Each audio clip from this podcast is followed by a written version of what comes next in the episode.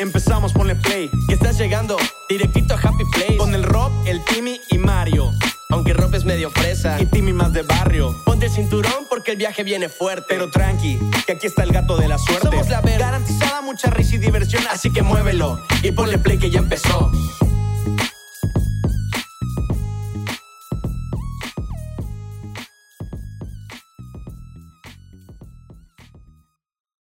Hey, ¿qué tal? ¿Cómo están? Bienvenidos a Happy Place, el podcast paranormal.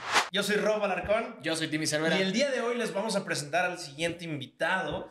Ay, investigador paranormal, history, Spotify, viajes paranormales, historias, desmentir, charlatanes. Y ya no tanto porque le toman los canales. Sí. Pero con ustedes, Con nosotros. contigo, Estamos en la entrada de la zona arqueológica de Tihuanaco, aquí en Bolivia. en Después de unos días de investigación sobre el caso de las brujas de Querétaro, son muchos los relatos sobre las criaturas llamadas aluches o alush en el sur de México. Venimos desde la Ciudad de México en búsqueda de uno de los casos más extraños y paranormales que han sucedido este 2020, el caso de Joshua Luke.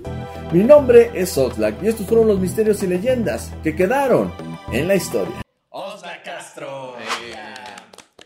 Oh, gracias chicos por la invitación. Es un gusto estar aquí con ustedes y platicar de muchas cosas. Pues vamos a darle, de verdad que es un gusto para nosotros y, y es la primera vez que te conocemos y la verdad que es, ya, ya habíamos escuchado algunas otras pláticas eh, que tienes por, al- por algunos diferentes lados del internet allá con el otro. Porque casi no está en Porque internet. casi no está en internet, ¿no? casi no está en seis canales diferentes. ¿no? Sí, ya no sé cuántos. Ya no sé cuántos yo, la verdad. ¿no? O sea, ¿por qué tantos canales? Ah, porque precisamente tuve problemas hace ya tiempo con YouTube. Porque cuando desmentía a los charlatanes, los charlatanes me denunciaban con YouTube y en dos ocasiones me quitaron eh, mis canales. Mi primer canal murió, el segundo que hice murió y en la tercera oportunidad que hice un canal lo hice doble. Eh, subía contenido en el primero y en el segundo lo resubía. Por si me lo tiraban tenía el segundo respaldo. Y así fue sucediendo, ¿no? Actualmente yo creo que he hecho alrededor de unos 14 canales seguramente, de los cuales ah, tengo como 7 y actualmente manejo 5. Órale. O sea, tienes casi todos activos, ¿no? Es, resubo, resubo el contenido porque la gente también es muy especial. Si subo contenido paranormal a mi canal principal, eh, no quieren que suba contenido de otro tipo que a mí me gusta, como por ejemplo buscar chácharas en el mercado, como hacer exploraciones paranormales, Viajes. ¿no? viajes, arqueología y demás cosas. No, solo quieren paranormal, entonces por eso dividí los canales. Separas, incluso dentro de tu gente tienes nichos diferentes para Tengo ir atacándolos diferentes. de mejor manera. Oye, qué, qué- qué- qué padre, qué interesante. Y antes de que arranquemos con la Claro, primera claro. pregunta, ¿qué películas ves, güey? Películas de todo. A mí me encantan las películas. Yo creo que diario veo una o dos, vemos en, en casa. Y de todo tipo. La gente pensará que me gustan más las películas de terror, pero no. En realidad me gustan más como las que están basadas en hechos reales. Ya, ya, ya. Eh, las películas de, de guerra me gustan también. Ajá, incluso a veces hasta la comedia romántica. Ay, el, Claro, Word acá, La, la la comedia romántica. Luego la gente que viene a Happy Place se pone muy romántica, ¿eh? Ayer igual nos sí, pasó sí. que tuvimos un invitado y para nada pensábamos que era por ahí y mira, la sorpresa que sucedió. nos llevamos.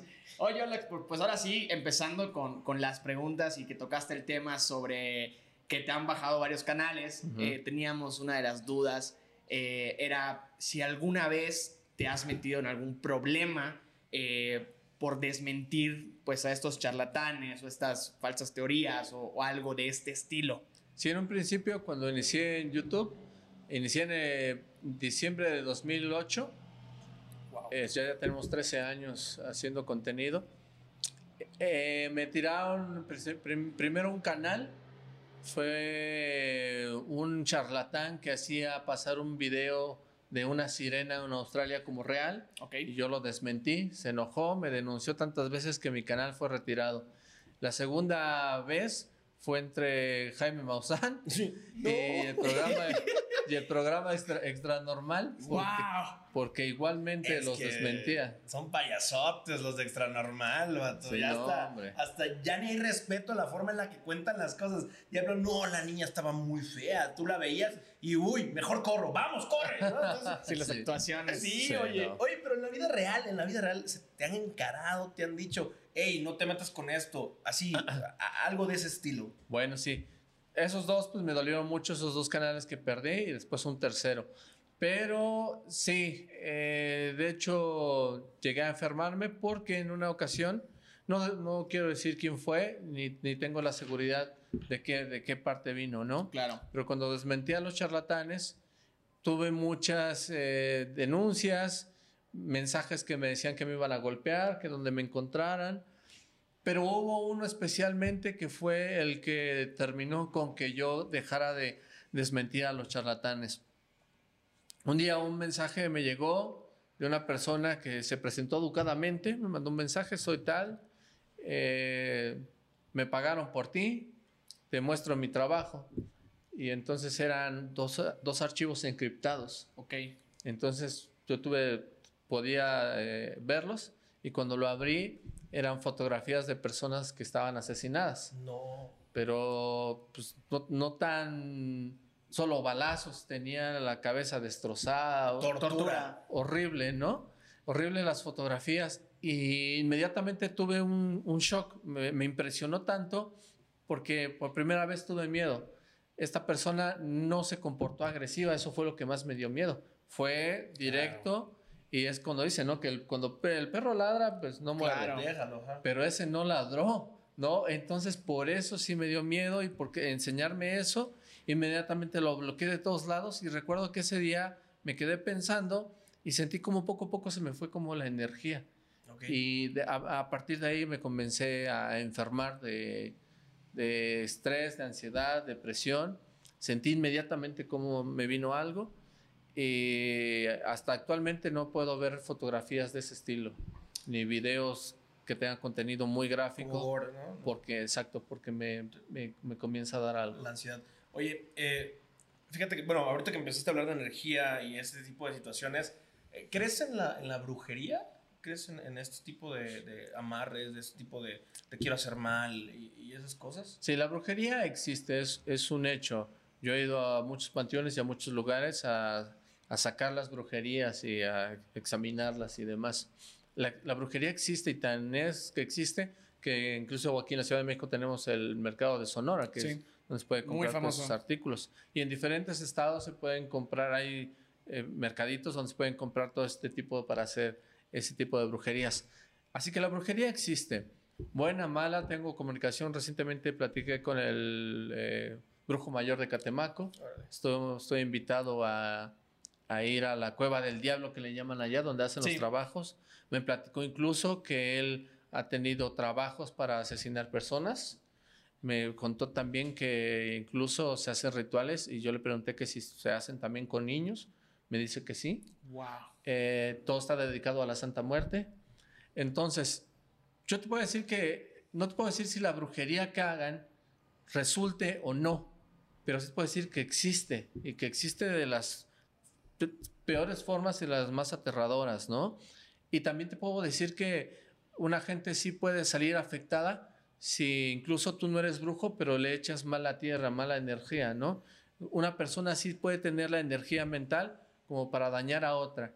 Y la sugestión es algo que va junto, que si tú te sugestionas de algo, eh, puede causarte, sí, que, que tengas problemas. Oye, ¿por qué te lo pregunto? No manches, yo tuve una exnovia bruja, güey. Ah, sí. Sí. O sea, ¿Cómo? ella directamente no era. Ay, es que ella decía que no era bruja, pero sí era porque me dijo: Lo que pasa es que mi familia son santeros. A ver, para mí eso es brujería también, ¿no? Es brujería cubana, si no estoy mal. O Sí. igual tiene sus ramas. Sí, yo, yo casi no hablo mal de, de- de esa religión. No, mal yo porque- respeto mucho. Respeto mucho. Todos, Estamos todos respetando completamente. ¿no? Calma, por favor. Sí, yo, yo no le diría eso muy directamente porque No, pero a ver. no, es que sí está cabrón esos, sí, esos- sí, sí, sí, muy fuerte. esos rituales No donde- terminé mal, no terminé mal, quiero pensar, estamos todo chido, pero lo cual yo hago estando. Entonces, dentro de las rutinas que meto, meto esa plática porque me pasó algo muy curioso. Ya las últimas veces, ya cuando íbamos terminando, Ujú. llego a casa y al pie de mi espejo había un mechón de cabello. Pero ella no había llegado a mi casa todavía. Entonces a mí me espantó horrible. Teníamos una amistad en común que como que se pelearon en algún momento estas, estas dos amigas y ella sí se empezó a sentir mal. Ella sí empezó a tener problemas de salud, problemas en la sangre, de que incluso sus papás la quisieron llevar con algún curandero, le hicieron algo en el estómago, no estoy seguro, y que detectaron que tenía como una bacteria, pero dijeron, a ver, yo respeto mucho todas estas cosas, pero sí justo dijeron, ¿sabes qué? Que sí fue a raíz de que alguien te hizo algo, alguien te aventó algo. Entonces para mí sí fue muy choqueante decir, estuve muy cerca de, de todo eso. O tal vez estuviste o y tal vez nunca lo- en nunca eso. lo supiste. Justo, ¿no? Porque Sí. no te das cuenta en qué momento estás. O sea, está también hecho todo esto y es un. Porque al final siento que también es una especie de arte al hacerlo. Que cuando lo ejecutan, ni cuenta te das. Yo por eso te digo así como si crees en esas cosas, porque yo sí creo. Sí, sí, sí, claro. Eh, creo, pero también creo que tiene mucho más fuerza el poder mental sobre lo bueno, ¿no? Ok. Entonces, si tú estás pues muy bien eh, con tu religión o con tu idea y crees que nada malo te puede suceder, ese mismo poder que tú alimentas en tu cuerpo hace que repele lo que te echen. No hay que hablar mal de la brujería, ¿ok? Es- es- y hay que estar siempre felices de, De, la, manera. de la santería. De la porque- santería, Porque es una, no sé, pro- algo que se profesa Sí, que, claro. que es muy extremo. Hay que Y tocarlo que hay con distintas pinzas. ramas, ¿no? O sea, hay, hay, digo, en general, creo que en México lo conocemos mucho como brujería. Y la gente lo divide a lo mejor comúnmente como brujería buena, brujería mala, ¿no? Sí. Pero la, todo esto viene, si no mal entiendo, de, digo, la cultura africana, la cultura cubana, las Sí. religiones yoruba, todo ese tipo de cosas que están como alimentando. Fíjate, lo que acabas de, de comentar era una duda que Roberto traía. Como ya hablo mucho, te la voy a decir yo. Pero justamente Roberto traía la pregunta de, a ver, él no es que no crea, pero él tenía la duda como de estas veces que te dicen, no, es que sí, sí existe, pero si tú dices que no, no existe, ¿no? Y justo acabas de decir, sí existe esta manera como de repeler o escudarte a raíz del pensamiento de decir, yo respeto, tal vez como Fer, ¿no? Yo respeto, eh, entiendo que algo puede estar sucediendo, quiero saber por qué, pero tal vez si, si pongo una barrera mental y digo, no, no está pasando o no va a pasar, yo puedo repeler eso.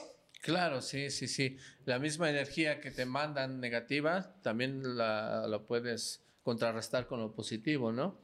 Eh, por ahí dicen que cuando alguien te insulta, si tú le respondes de buena forma, neutralizas ese insulto, ¿no? Ya. Terminas por deshacerlo. Como que eliminas la mala vibra que existió en algún momento. Sí. No, no le das continuidad a ese ciclo.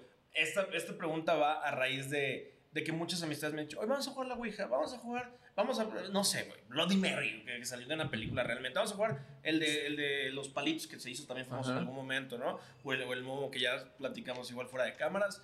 Y, yo, pues, yo soy un miedoso profesional. Soy muy, me encantan las películas de terror, pero soy muy miedoso, no me meto en cosas. Tengo familia de Agua Dulce, Veracruz, y, y les gusta mucho como el ensálmate y el esto y el otro, aquella. Y yo mejor, ¿sabes qué? Eh, con todo respeto, no, ahorita no, gracias, ya mañana. Entonces, independientemente de creer o no, en fuerte, ay, qué hermosos son las, los sonidos de la Ciudad de México. es De los- precioso. Ahorita sí. va a pasar el del fierro viejo. El de los colchones, sí, ya. Sí, ¿verdad? No, eh, y independientemente de que creas o no en, en algo paranormal, tú como Oslak, ¿en qué crees eh, divinamente? Sí, yo creo en un ser superior. Estoy convencido de que existe un Dios que, que me cuida, que le caigo muy bien. Me ha hecho muchos paros. ¿Ok? Eh, he- ha estado en los peores momentos. Te voy a platicar una Por de las favor. experiencias. Yo te intenté cruzar eh, la frontera tres veces en Mexicali, por Mexicali. Entonces, la primera vez yo, yo, yo llegué solo a Mexicali. Estuve viviendo un mes por ahí en las calles y haciendo lo que podía para poder encontrar un pollero, alguien que me pasara. Entonces, un día sí contacté a uno, me dice, a las 12 de la noche te vas sobre esta calle y te espero ahí cruzando un río que estaba ahí, como un río con tierra ahí feo de noche. Y ahí voy como a las 12 de la noche. Brinco ese montículo de tierra, encuentro el río y es todo oscuro. Empiezo a caminar y de pronto de un matorral sale un, un cholo. Estaba completamente Cholo. desnudo de arriba, solo tenía un short, todo tatuado. Y yo dije, no, aquí ya, Ya fue. se acabó mi vida, ¿no? Y me dice, ¿a dónde vas? Y yo, "Eh, pues vengo a buscar a tal, ¿no? Me dice, ah, tú eres el pollo que va a pasar o algo así. digo, sí, vente para acá. Y ya me jaló, me lleva y estaba una hondureña y dos guatemaltecos. Y entonces dice, aquí espérense, vamos a cruzar el río. El río era de aguas negras. Dice, cuando pase la migra, en, en un momento, vamos a cruzar. Le digo, pero yo no sé nadar. Dice, no, no, no, no te pasa nada. No te pasa nada. Dije, no, aquí. La chingada, ¿no? Yo estaba. No, no va a pasar nada, güey, no sé nadar. terrible. Estaba terrible. Y de yo estaba, noche, yo ¿no? estaba pidiendo a Dios que me ayudara. Eh, yo me había puesto en un calcetín una, una carta por si me encontraban muerto y, Wow, y en el fuerte, otro calcetín mi, mi credencial de lector. Dije, pues por si aparezco, que sepan quién soy al menos. De tanto que le estuve pidiendo a Dios, de pronto veo que, que ve- venían personas a lo lejos, como siluetas. Y le empecé a decir al, al, al cholo este, viene alguien, viene alguien, veo lámparas. Y él dice, no, yo no veo nada. Digo, sí viene alguien. Y él por miedo de que fuera la policía, porque los, los agarran, los extorsionan, a nosotros nos secuestran. Es un rollo ahí de al pasar a las personas claro. porque piden dinero. Sí, de hay su corrupción, hay su corrupción. Mucha corrupción. Y entonces yo estaba tan desesperado que dije, ya las veo, veo, vie- vienen lámparas, vienen lámparas. Y de pronto él se para y sale corriendo. Y nosotros, eh, para que no nos agarraran, les dije a los chicos, pues vamos a sumergirnos hasta, hasta el cuello en el agua. Y era de, de aguas negras, ¿no? Afortunadamente no, no, vin- no vino nadie, el, el cholo se fue, nos dejó abandonados ahí. Y ya les dije a ellos, vamos a salirnos, ¿no? Después ya la gente que le platiqué de ahí, de mi experiencia, dijo, qué bueno que no te cruzaste porque ahí se mueren constantemente las personas. Ay, se me puso al principio. ¿Crees que hayan sido ángeles? Espérame, ahí voy. A ver, Eso- es una, una parte, ¿no? Ok, ok. Vuelvo a intentarlo. Esta historia no se la voy a contar tal como era porque es tan larga. Pero bueno, me hicieron cruzar por la garita, por donde están los tubos. Hay unos tubos muy largos Sí. que hay que escalarlos. Entonces a mí me, me subieron a un edificio de Telmex donde se podía ver la ciudad de Caléxico, los tubos, me dijeron cómo iba a subir como chango, alguien me iba a ayudar. Después me tenía que descolgar y cruzar otra barda que tenía eh, puntas y después cruzar entre el zacate que ellos le llamaban. Y sucedió así. Veo que la migra se mueve, ellos estaban con un radio, era toda una organización. Aventaron a dos migrantes antes que yo por diferentes lados para que la migra fuera por ellos y me dejaran paso libre en medio. Entonces ahí voy a, a subir los tubos. Estoy subiendo los tubos, pero son tan largos, tan altos, que en un momento se me cansaron los brazos y ya no podía. Y entonces ya me iba a dejar caer. O sea, sentí cómo se me fue la, la fuerza y dije, no, pues ya empecé a ver cosas como cuando era niño, que mi mamá... Wow. cosas ¿Viste tu así. vida pasar de Sí, alguna muy manera? rápido. Wow. Y mientras estaba eso, yo le decía a Dios, ayúdame, ¿no? Y cuando abrí los ojos, ya estaba colgado en la parte de arriba.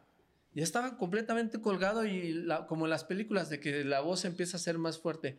Y me decía, tiburón, tiburón, porque me habían puesto tiburón para no decirme mi Tu nombre. nombre, claro. Tiburón, tiburón. Y ya cuando reaccioné, estaba al lado de mí el, uno de los polleros. Me dice, ya, descuélgate. Me descolgué, eh, caí como pude, ya de la adrenalina. Ya no Ya sientes, no ya. ya sentí el madrazo que de caída. Él se cruza, me, me pone las manos para brincar el- la siguiente barda, pero viene la migra. Y entonces él se regresa.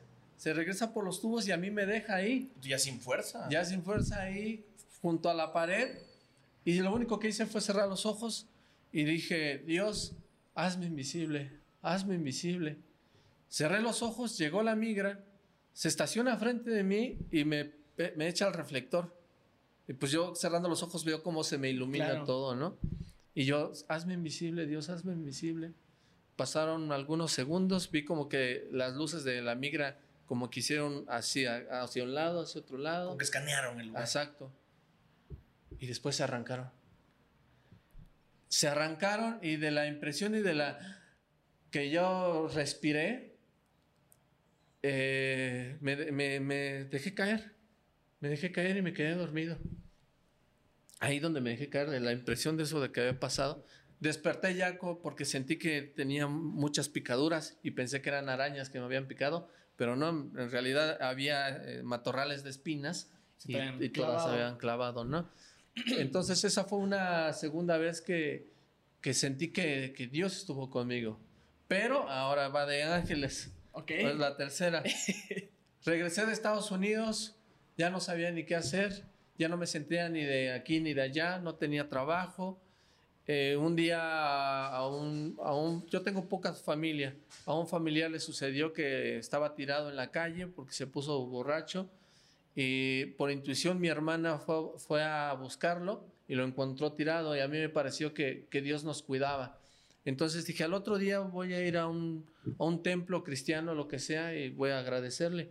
Me fui a un templo que yo no conocía, entré, era cristiano, estaba el pastor ahí, empezó a hablar de cosas, etcétera. Yo en unas gradas muy grandes y de pronto dice, sé que hoy viniste a verme, quiero que, que te hinques y que, y que, que me aceptes, ¿no? Así que arrodíllate. Así yo veo a la gente que se arrodilla. Arrodíllate, sé que, que viniste por mí, hoy viniste por mí, decía el pastor, ¿no? y arrodíllate. Yo sí, haciéndome como güey, viendo cómo la gente se arrodillaba. Y, y empezó a, a, decir, y yo sentía que todo lo que decía el pastor allá enfrente me lo decía. Y, y, fue tanto, tanto, tanto que me tuve que doblar y me hinqué. Okay. Me hinqué, lo acepté. Dije, Dios, gracias por, por amarme tanto, por cuidarme todas estas veces. Y listo, se acabó el, la ceremonia, todo. Yo me salí del lugar, me fui caminando encontré una plaza donde había unos payasitos haciendo su show, fui y me senté. Estuve tranquilo, muy relajado, sentí que me había liberado de algo. De pronto sentí que alguien me hizo así en el hombro. Volteo y era un chico muy alto, muy rubio, blanco, blanco. Me dice, no te preocupes, todo va a estar bien. Se dio la vuelta y se fue. Oh, lo ve. Y yo dije, no, eso no es normal. ¿Qué? Que, ¿qué? A ver, eso no es normal uno, uno piensa en eso y piensa en me va a dar miedo si se me aparece algo así, me va a dar no sé qué si pasa algo así. ¿Qué sientes? ¿Cuál es la sensación en ese momento? Yo sentí que era extraño, sentí que sentí compromiso. Ok. Sentí compromiso porque dije, esto ya viene directo de, del cielo, ¿no? Sí. Ya viene directo desde algo divino que me escuchó. Wow. ¿Y no tuviste la curiosidad de, no sé, seguir a esa persona o...? o no, eso fue lo raro precisamente, porque yo, eh, otro, oye, ¿tú quién eres? Sí, no, claro. Algo así. No, simplemente cuando hizo eso y se dio la vuelta, yo también me, hice, me di la vuelta, como... Como, como que entendiste. Sí, como que entendí el mensaje, como... Ok, no pasa nada. Sí. Sigo, tengo que... Fue un mensaje de, de, alguien, ¿no? Un ángel, pon tú. Órale. Fue extraño. Wow. Digo, es, es como conocido que hay, hay muchas historias de personas que han, han, sobrevivido incluso a situaciones de máximo peligro por, por ángeles, ¿no? Digo, una de las más conocidas que no sé si sea real, pero es, creo que la que más suena es esta de eh, la chica en Estados Unidos que pasó junto a un asesino en serie y, y, y que al final eh, no le hizo nada y ella va a declarar al día siguiente que ella lo, lo vio en la calle y que sintió miedo y el, y el, el asesino le dice que, que, no le hizo nada porque la vio con dos personas, ¿no? Y ella iba caminando solo. Uh -huh. Eh, ¿Cómo crees que esta manifestación de energía eh, pueda materializarse o, o, cómo sucede este fenómeno desde ti de, de, protección, ¿no? O sea, por ejemplo, yo estoy en una situación de riesgo y de repente Fernando ve que tengo dos personas. Es, eh, ¿cómo, ¿Cómo puede ser posible que, que algo como energía se pueda materializar para ciertas personas? Sí, yo creo que puede ser, sí, algo como mi entendimiento de alguien divino que te protege, o puede ser tu mismo poder mental que, que tú haces, tú mismo haces con la fe. Por ejemplo, la Biblia dice que si tuvieras la fe del tamaño de un grano de mostaza, podrías decirle a una montaña, muévete y se moverá, ¿no? Creo que la fe sí es una fuerza muy, muy grande, muy poderosa que todos tenemos en la mente. Nosotros solamente conocemos cinco sentidos, que es con lo que vivimos cotidianamente, pero en realidad el humano puede tener más sentidos que desconocemos, como la telequinesis, la telepatía, cosas de ese tipo, que son poderes, sí,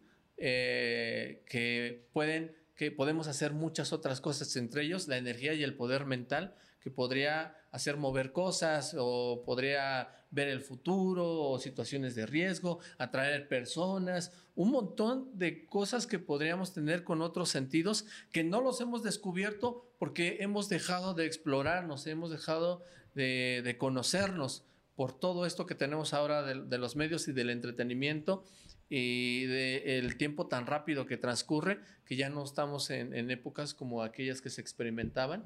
Entonces, puede ser que un ser supremo de verdad exista y te proteja si le tienes tanto fervor o tanta fe, o puede ser que tu misma mente provoque todos los hechos de una forma increíble que tú tienes un poder. En tu experiencia, y, ahora que lo dices, ¿no? no mencionas una religión, tú mencionas un ser supremo. ¿Cuál es tu manera de relacionarte con ese ser supremo? O sea, la gente católica reza cosas de gente católica, la gente cristiana lo mismo, budistas y etc., ¿no? Eh, en tu caso, ¿cómo te comunicas con ese ser? Sí, en, oración, que, no soy como un devoto de algo, sino, sabes, me pasa algo, me va bien en el día y digo, gracias Señor por, por, amarme, por quererme, por sostenerme, etc. Es como agradecimiento constante. Yo creo que Dios está ahí no para que nos portemos bien, para, su, para que Él esté cómodo. Claro. Él, él nos ha dado el libre albedrío y, está para cuidarnos, porque su amor es tan grande que seguramente nosotros no lo entendemos, ¿no? Como, como no entendemos cuando un asesino hace una atrocidad y que Dios puede perdonarlo, no lo vamos a entender jamás, pero creo que hay cuestiones que no logramos entender y situaciones que sí pasan, como estas experiencias que les digo, y que a mí me hace creer en un Dios. Yo no sé si ese Dios sea bueno, si es malo, si la concepción que tenga del bien o el mal sea la misma, pero yo sé que Él me ayudó cuando yo se lo pedí. Eso es lo único que puedo decir, ¿no? Que al final, digo, el bien o mal es una concepción humana, social. Muy humana, claro. Buscamos siempre relacionar las cosas de manera positiva o negativa según la experiencia que recibimos de ella, ¿no? Entonces, pues, al final, qué padre, o sea, gracias por compartirnos esto, la neta. Eh, no era lo que estaba planeado para nada. Pregúntame ya las preguntas chuscas. No, justo, justo creo que la temática del podcast y lo que nos gusta de esto es lo mismo que pasó con Per, ¿no? O sea, que de repente te vas tan profundo que, que, empiezas a analizar otras cosas y, y, gracias por compartirlo, porque la neta, no sé qué tan público sea esto, no sé qué tan público. Sí, casi, casi no. Y mira, de verdad, muchas gracias por estar compartiendo esto. ¿Quieres? Quiero, quiero romper un poquito ya esta parte. Claro. Y ya pasarnos alguna a, toda esta parte que tú, que tú haces, que también tiene que ver con lo mismo, porque al final hablas de energías, de seres, de sucesos. Eres alguien a quien le gusta la historia, eres alguien a quien le gusta eh, conocer de los diferentes sucesos en, en, las partes del mundo como Stonehenge, ¿no? Yo tuve la oportunidad de conocer Stonehenge y no me explico cómo madres llegan esas piedrotas a esos lugares allá. Y es, un, es algo muy chistoso, es algo muy, muy eh, indescriptivo. Creo que indescriptivo es la palabra porque incluso estando ahí, te platican que era para rituales, que se cree que fueron los aliens los que los pusieron ahí, que en algún momento vieron los gigantes y que ellos fueron los que movieron las piedras. Hay los escépticos que dicen, eran, fueron los esclavos que los movieron, esto y lo otro. Pero incluso, igual y desde mi falta de expansión mental, no logro concebir que 10 o 100 humanos hayan logrado mover este tipo de piedrotas, ¿no? Porque al final Stonehenge es el lugar de las piedrotas. Sí, sí. es impresionante. ¿Tú tienes alguna historia que conozcas de este lugar? Mira, la idea que se dice sobre Stonehenge es que los druidas tenían el poder de mover las piedras y por eso estaban encimadas. Ok. Pero te voy a decir la parte verdadera. La parte verdadera es que Stonehenge no es como lo conocemos, no era como lo conocemos. Cuando se descubre Stonehenge, no están las piedras sobre las otras piedras, simplemente están tiradas. Y cuando las reconstruyen, se los ponen como ellos quieren. Ok. Entonces, Stonehenge no, es que tenemos muchas mentiras. Sí, claro. El mundo es muy, muy, mentiroso. Es para entretenimiento al final. Y los, eh, los colocaron las piedras encima de las otras. Y el misterio es, ¿por qué? ¿Cómo pudieron colocarlas? No, pues las máquinas las colocaron porque Stonehenge lo encontraron derribado, como muchas de las otras. Stonehenge no es el único sitio eh, prehistórico de esa forma. Hay muchas otras en toda esa región de piedras que estaban solamente paradas. Hay muchos otros, pero Stonehenge lo, lo reconstruyeron así. Oye, pero, eran... Ah, ok. Antes de continuar con el asunto de Stonehenge y todo esto, que se rompió mi ilusión completamente. Vamos a un comercialito y regresamos enseguida. Regresamos, regresamos. Es, es, es, muy impresionante conocer personas que tengan este tipo de conocimiento amplio con el que, eh, con lo que algunas personas como yo no alcanzaba a conocer. Yo no entendía cómo había sucedido Stonehenge. O sea, yo veía las piedras formadas y, y organizadas y yo dije, pues eh, sí, fueron los gigantes, sí fueron los aliens porque pues yo sí creo en este tipo de situaciones. La evolución de la Tierra ha sido tan extensa que en algún momento incluso pudieron existir los, los gigantes, no sé, quizás sí, y, y, fuimos evolucionando y adaptándonos para no chocarnos con los árboles, como lo hicieron algunas especies de dinosaurios. No lo sé, no lo sé. ¿Tú, tú, tú crees en, en, en estas? Vamos a pasarnos a este tipo de mitología como lo es los unicornios o los gigantes o esto, lo otro. ¿Crees en ese tipo de cosas? ¿O hay algo que compruebe su existencia? Que compruebe su existencia, no. Fíjate que el unicornio eh, podría venir también de avistamientos que hubo sobre los narvales. O sea, ¿sí conoces a los narvales? No, no, no, no, no. Los narvales es un tipo de ballena, pues como tipo de ballena, pero que tienen un cuerno larguísimo, uh -huh. ¿no? Sí, sí. Que no es un cuerno, es su muela. Es una muela la que tienen tan larga y le crece más del diente. Entonces, Entonces el, el, haber descubierto en aquella antigüedad un diente de narval pudo haber eh, eh, confundido, confundido ¿no? con que era parte de un animal y en este caso de un, de un unicornio. La mitología de las antiguas civilizaciones era mucho más fantástica. Se relacionaba como monstruos con alas de con águilas, con alas de águila, con cuerpo de león, con cola sí. de serpiente, ¿no? Eran mucho mucho más fantásticas pero desde ahí se va construyendo toda la monstruología mundial y de fenómenos sobrenaturales que hasta la fecha existen, ¿no? El último que tuvimos eh, muy presente pues fue el chupacabras. Sí, sí, sí, el, el chupacabras es algo al que, que, él recuerda mucho porque en Yucatán hay una canción ah, del chupacabras que ya, ya platicamos en algún otro podcast de eso y resulta que a él le daba miedo esa canción. Sí, pues de chiquito, de chiquito. Su hermano le hace la maldad, Ajá. lo mete en un cuarto y lo encierra con esa canción de Chupacabra. Momento traumático, momento traumático. Wow, ¿Te imaginabas? Yo no, yo, o sea, aparte, ¿sabes? De chico, eh, creo que había mucho este boom de, de que empezaban a meterlo paranormal a la televisión. Y sí se hablaba mucho de chupacabras. Digo, yo leía la, la revista Misterios también. En mm. ese entonces me gustaba mucho leer de eso. Sí, Jorge y, Moreno, Misterios. Por supuesto. Uh -huh. eh, que de hecho, ahí por, espero lo tengamos pronto igual. Eh, la neta es que estaba muy sugestionado. Eres un niño, obviamente todo esto te va trayendo. Luego, creo que Facundo en algún momento tuvo como que se mete que ahí. se fue a un acampamento y, que... y, y se ve que se cae la cámara sí, y la pata de la cabra. Sí, entonces, como que todo eso me, me, me, me, ahí me explotaba la mente. Pero, a ver, ya que estás aquí también, ¿qué sabemos de Chupacabras? Bueno, para empezar, la, la canción, no sé por qué te daba miedo. Sí, sí, chamaco miedoso, Se le decía, un, dos, chupa, chupa. es otra. Chupacabras. Era como, como salsita la, la canción. Era para bailar. ¿Qué te digo? ¿Qué te digo? Ya. ¿Era otra? Era otra, era otra. Es, es una muy local, es muy, es muy local. Ah. Es de media. De, de, ¿Quién era, Fernando? Era... Eh, Jim. Es, pero también era como una cumbia. Sí, era como una cumbia y el chupacabra salía representado como con un gorila ahí feo. O sea, nada que ver. bueno, el chupacabras. Eh, híjole, ¿qué te puedo decir? Nadie lo ha visto tal cual, solamente las descripciones que se, que se dieron y se construyó al monstruo. Eh, los animales hasta la actualidad siguen apareciendo atacados. No sabemos si drenados completamente de la sangre pero conocemos que hay muchos eh, depredadores, coyotes, eh, perros y demás que pudieran hacerle esto a los animales de granja. El chupacabras aparece en, en Puerto Rico, se hace muy popular. Después brinca hacia México y sube hacia Estados Unidos. El chupacabra se cree que es mexicano, pero en realidad es puertorriqueño. Ok.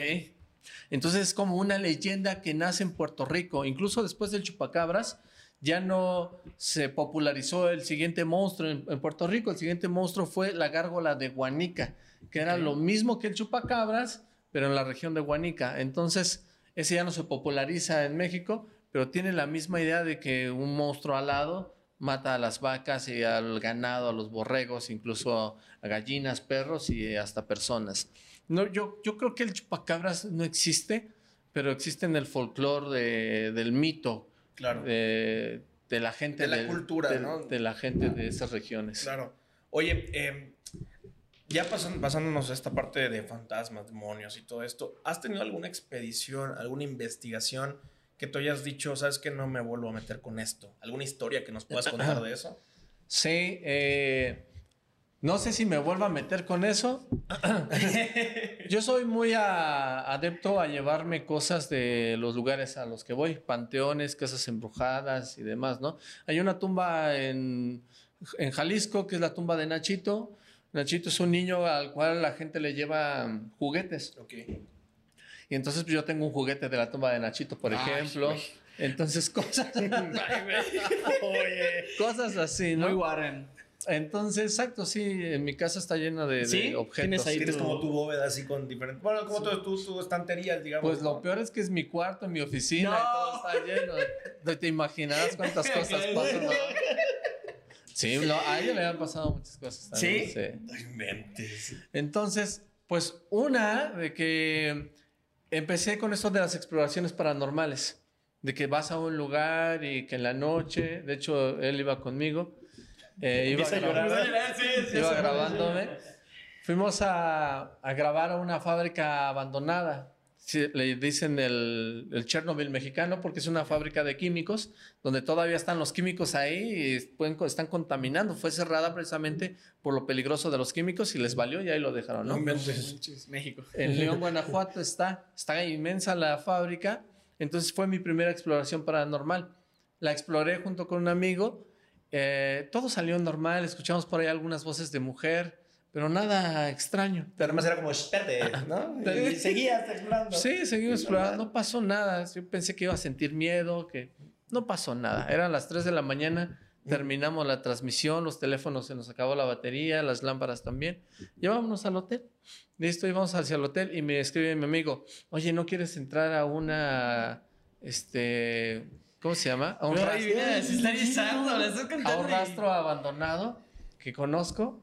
Y digo, no, ya es noche, son las 3 de la mañana, no mames, ya no tenemos ni pila en el celular. Mañana con más Sí, calma. es para hacer el show, no para... Claro. Sí, no, es por, es por gusto, pero tampoco. Para que valga la pena el susto, ¿no? Pues sí, para que Claro. Y dice, no, para que conozcas el, el pasillo del diablo, algo así le había puesto. Dije, no, dije, bueno, vamos a pararnos, sí, ok.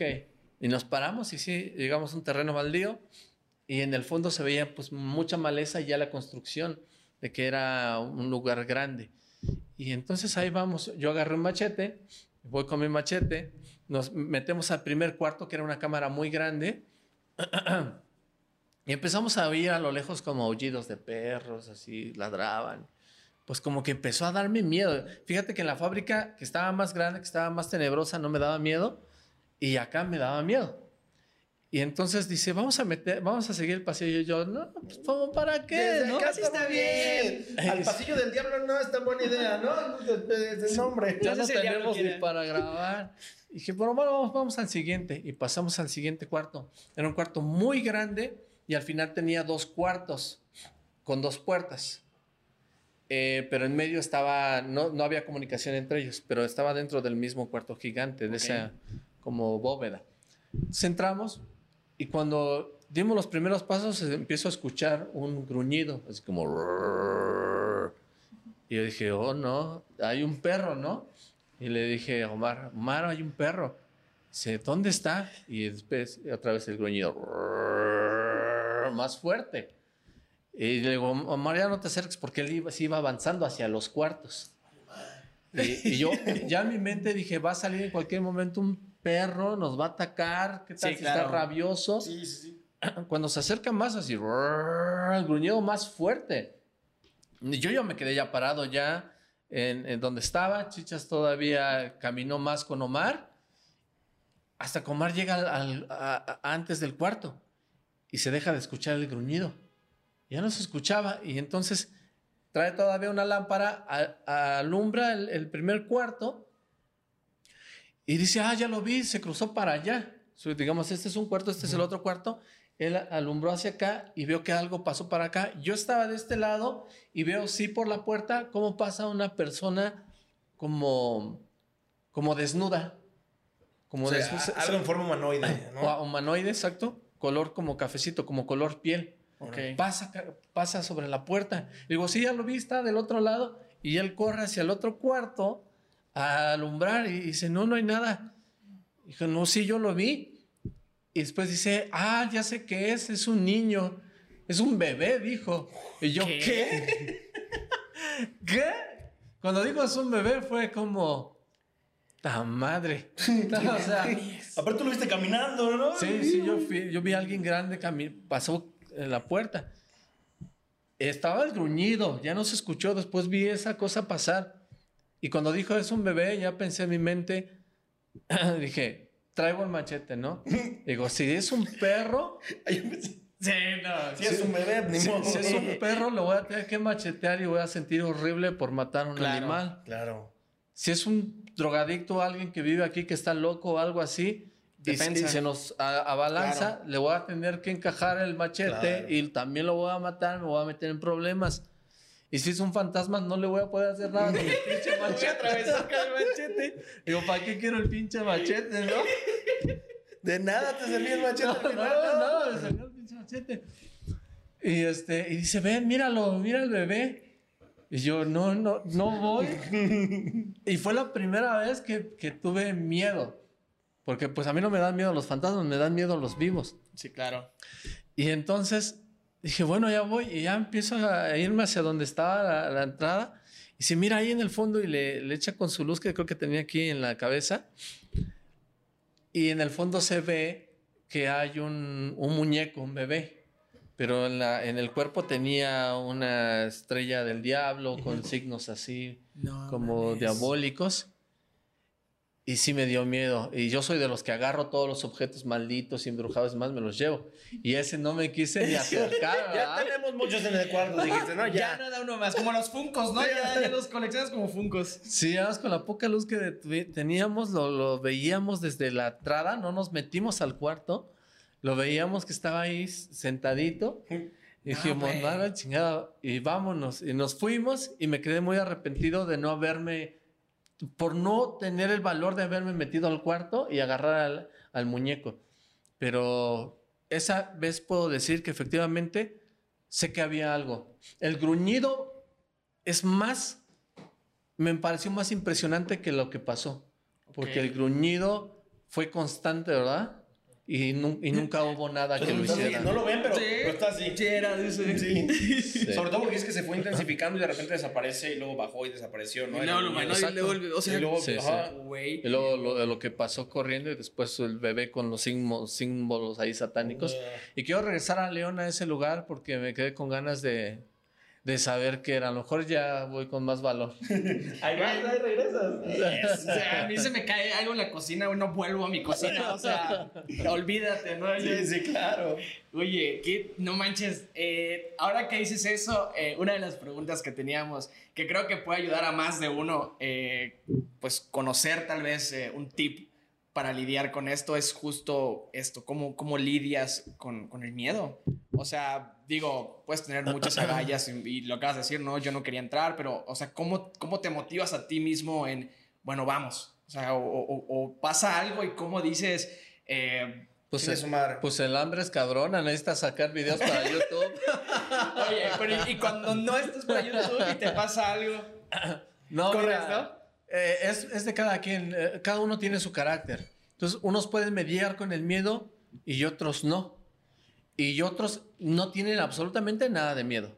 ¿no? Mi compañero, el que nos llevó, se llama Omar y su, su canal se llama Sin Miedo Omar Crew. Y él parece que tiene ese, esa cosa que, que no tiene miedo. Ok. Entonces, de esas personas que se atreven a hacer de todo, como hay unos que escalan edificios sin cuerdas y sin nada, Sí. porque no lo hacen porque son muy valientes, lo hacen porque no tienen eso en su cabeza, esa segregación de, de miedo. Ok. Entonces, por eso o pueden sea, hacerlo. puede ser un factor más eh, químico, neuronal, que Exacto. realmente un- una cuestión de si quiero o no quiero, ¿no? Más de Exactamente. motivación. Sí, hay tipo de personas. Ok, excelente. Puede ser algo programable el quitarte el miedo, quizás, el decir, sabes que no pasa nada, el- ay, es peor temerle a los vivos. o- Yo creo que ese es un tipo de persona que puede mediar con el miedo. Ok. Yo creo que ese sí. O sea, digo, te- tenemos tres niveles: el que no, el que puede mediar y el que efectivamente No por- segrega por, esa, química esa parte. no tiene miedo. ¿Cuál consideras eh, hoy después de, dices que hace 13 años, ¿no? 13 años, 13 13 años. 14 ya. Wow. Felicidades, ¿eh? La verdad. Gracias. Eh, ¿Cuál consideras que hoy es al menos para ti tu mayor, tu mayor hito, tu mayor logro? Que tú digas, esto la neta me lo aventé y, y tal vez por X o Y, porque nadie lo había hecho o porque causó mucho revuelo o porque para mí me, me causó una satisfacción personal muy grande. ¿Cuál crees que es tu mayor logro? El mayor logro personal eh, creo que es el haber cumplido el que yo quise ser investigador paranormal desde niño. Y cuando yo estaba trabajando en el mercado vendiendo chácharas, o cuando yo estaba echando carreteras en, en el desierto de Mojave, o cuando yo estaba lavando los trastes cuando trabajaba en eventos de, de fiestas, siempre me seguía imaginando que yo iba a ser un investigador paranormal y que iba a ir por el mundo a conocer los misterios. Eh, uno de mis eh, representantes de los fenómenos era Jiménez del Oso, un, un español que el video que o el programa que me dejó más marcado fue cuando fue a Costa Rica a descubrir las esferas pétreas de Costa Rica, unas esferas gigantes de piedra. Y yo dije, yo un día voy a ir a ese lugar a investigar como, como Jiménez del Oso. Y precisamente cuando compré mi boleto para Costa Rica y cuando me vi ya en la carretera yendo hacia, hacia la península de Osa, allá en, en- en Costa Rica, dije, se cumplió, ¿no? Se hizo. cu- se cumplió mi sueño. Yo estuve en tantos lugares trabajando sin tener oportunidades ni, ni tener dinero y yo sabía que un día iba a estar acá. Entonces ahí fue cuando cumplí mi sueño y cuando History Channel me presenta en un evento como investigador ufológico, es como si me hubieran ya mi graduación Acreditado. mi, mi medalla. graduación. Entonces, ahí ya, yo ya estoy dentro de, de estos personajes y me siento muy orgulloso y contento de haber tenido éxito. Eh, y un éxito que es dentro de mi canal, que, que creo que causó mu- mucho revuelo, eh, pues he tenido varios. Uno de ellos es el caso de Bebecito Moxito. Ah, ya. Ah, oye, sí, Mames. es cierto, ya no me acordaba. de- El de Bebecito Moxito, sí, que se hizo mucho más popular que cuando después Dross lo saca, pero pues el caso fue el que, que yo lo hice y que pude incluso quitarle la página al tipo que estaba haciéndole bullying a Bebecito de Moxito. Estaba lucrando con eso, quizás. Exactamente, también, 100 mil seguidores tenía la página ¿no? Solo para chingar a este cabrón. solo para chingarlo y yo se la pude quitar, se la pude. Cuando se la quité porque me infiltré dentro de los administradores, yo fui uno de los que hacía memes para chingar a Bebecito de Moxito para que el administrador me tuviera confianza. Y cuando me confió tanto que me dejó la página, pum, lo saqué y le puse una leyenda de Legión Oxlack, eh, propiedad de Legión Oxlack, Bebecito de Moxito, ¿no? Entonces fue una cosa Qué increíble. cabrón. Y otro que no, que, que me arrepiento de todo esto que, que he hecho, que me arrepiento y que sentí muy horrible, fue un día que me despierto en la mañana, siempre reviso mi teléfono, estaba viendo cosas y veo un video de un ruso en Cancún que decía groserías a las personas. Sí. Dije, hijo de su chingada madre, ¿no? Lo estaba viendo y dije, ahorita va a ver. Me desperté bien, me preparé, me desayuné, me empiezo a hacer un video, recopilé todos los videos del ruso y lo subí. Lo subí al canal de YouTube. Y ya dije, ya acabé el- mi trabajo por el día de hoy. Ya no me, yo me puse a hacer otras cosas y en la noche me escriben, Oxlack, este, está en vivo en la casa del ruso. ¿Qué está en vivo? ¿Qué? No, pues es- lo van a El, el- linchar. el investigador. El inspector el nocturno. inspector nocturno. El inspector Sí, nocturno claro. Que también ya estuvo por acá. había, había convocado a la gente Sí. para ir a la casa del ruso. Y cuando veo eh, el dron que estaba grabando en vivo y todo esto, y pues que tuve que ver cómo lo apedrearon, cómo acuchilló al muchacho, Sí. fue como... No, yo me deslindo, fue el investigador, el, ¿cómo? El inspector nocturno. Y Sí. creo que sí lo, man- lo llamaron a... Sí, Ah. algo por ahí pudimos platicar con él eh, en Cancún que estuvimos hace, hace unos, unos meses. Depende de poquitos. cuándo veas esto, igual y Sí, igual ya- y tiene muchos meses, ¿verdad? Pero hace poquito estuvimos con él y platicamos esa, esa, eso que pasó. Y sí fue, o sea, nos contó cómo estuvo, cómo se armó Sí. la trifulca, Estuvo cómo denso, llegó la estuvo gente. denso. La persona acuchillada también falleció. si no Falleció, mal. falleció. Justo fue una persona, un, un, un cholo, de hecho, que fue a enfrentarlo. Sí, era como un, un personaje de estos de la calle, ¿no? Ándale, Como no, no sé cómo un- les dice, pero sí. Sí. No, y se vio en vivo porque ellos rompen la ventana para tratar de, met- de meter la mano y entonces él abre, ya el ruso abre la puerta con un cuchillo y, y se ve como Sí. los corretea Sí. y a uno lo agarra y, Sí, le empieza a dar. y lo picó. Y todo eso en vivo. Sí, sí, sí. sí. Todo eso Fue, en fue algo denso que sucedió. Entonces, ¿te arrepientes de haber hecho eso? ¿Dirías que en tu carrera fue algo de lo que te puedas arrepentir y Sí, ese video? sí, porque uno no sabe hasta dónde pueden llegar Claro. las cosas que tú subas a internet. No dimensionas, quizás. No, pues ahí está Yo Stop y, Y mira, y Rick. y claro. Rex, ¿no? Sí, Sí, claro. sí. No, es, es, es impresionante todo lo que se puede llegar a aprender en 14 años de carrera Sí. y seguramente lo que falta. Es un gusto para nosotros que hayas estado acá con nosotros. Eh, eh, queremos pedirte que, hagas algún tipo de recomendación, algún tipo de, de- al- algo que quieras dejarle a las personas que tienen ganas de perseguir ese sueño que todavía no se atreven porque piensan que suena Descabellado. ridículo o descabellado. Sí, bueno, el consejo es eso que, que de verdad si tienen un sueño, nunca lo abandonen, porque el sueño se está construyendo en, en la mente y se va a volver realidad. A veces creemos que tenemos que tener un camino para llegar a nuestro sueño. Es como, yo quiero ser doctor y tengo que estudiar para ser doctor. Eh, en realidad los caminos del destino son tan extraños y diversos que uno no sabe cuál es el camino correcto para llegar a tu sueño. Así que por muy hundido que estés o por que no tengas nada en lo absoluto, eh, tu sueño va a llegar si es que de verdad es tu sueño. ¿no? Yo inicié YouTube, eh, no sabía que esto se iba a transformar, YouTube se iba a transformar en lo que ahora es. Comencé con una camarita que sacaba fotos y, y video así horrible. Como 10 segundos. de Sí, exacto. Y todavía la, la conservo ahí y esto me ha traído a lograr muchos sueños y muchas alegrías. Así que todo se puede en esta vida. Estoy completamente seguro de que todo se puede y todos los sueños son alcanzables. Solamente es que te lo crees. Qué buen mensaje, qué Sí. buen mensaje. Muchísimas gracias. Pues, Oxlack, muchas gracias por haber venido de nuevo y repito lo que dijo Fer, eh, que te tomes el tiempo de, de poder regalarnos algo que no te podemos devolver como eso, horas de tu vida, horas El de tiempo. de- sí, tal cual.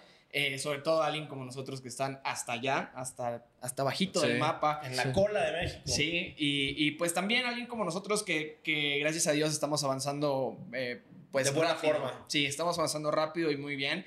Y te agradecemos mucho que hayas estado aquí. Eh, en lo personal, yo te puedo decir que sigo tu trabajo hace mucho tiempo y Muchas te admiro gracias. mucho. Te deseo siempre el mejor de los éxitos. Creo que Happy Place eh, siempre va a estar abierto para ti, siempre No, que tú quieras. gracias. Espero que podamos coincidir. Y nada, ahora sí que, eh, pues aquí está viendo las redes de Oxlack. No son necesarias, definitivamente no lo son, pero aquí van a estar apareciendo eh, también las redes de, de Rob mis redes, las redes de Timmy.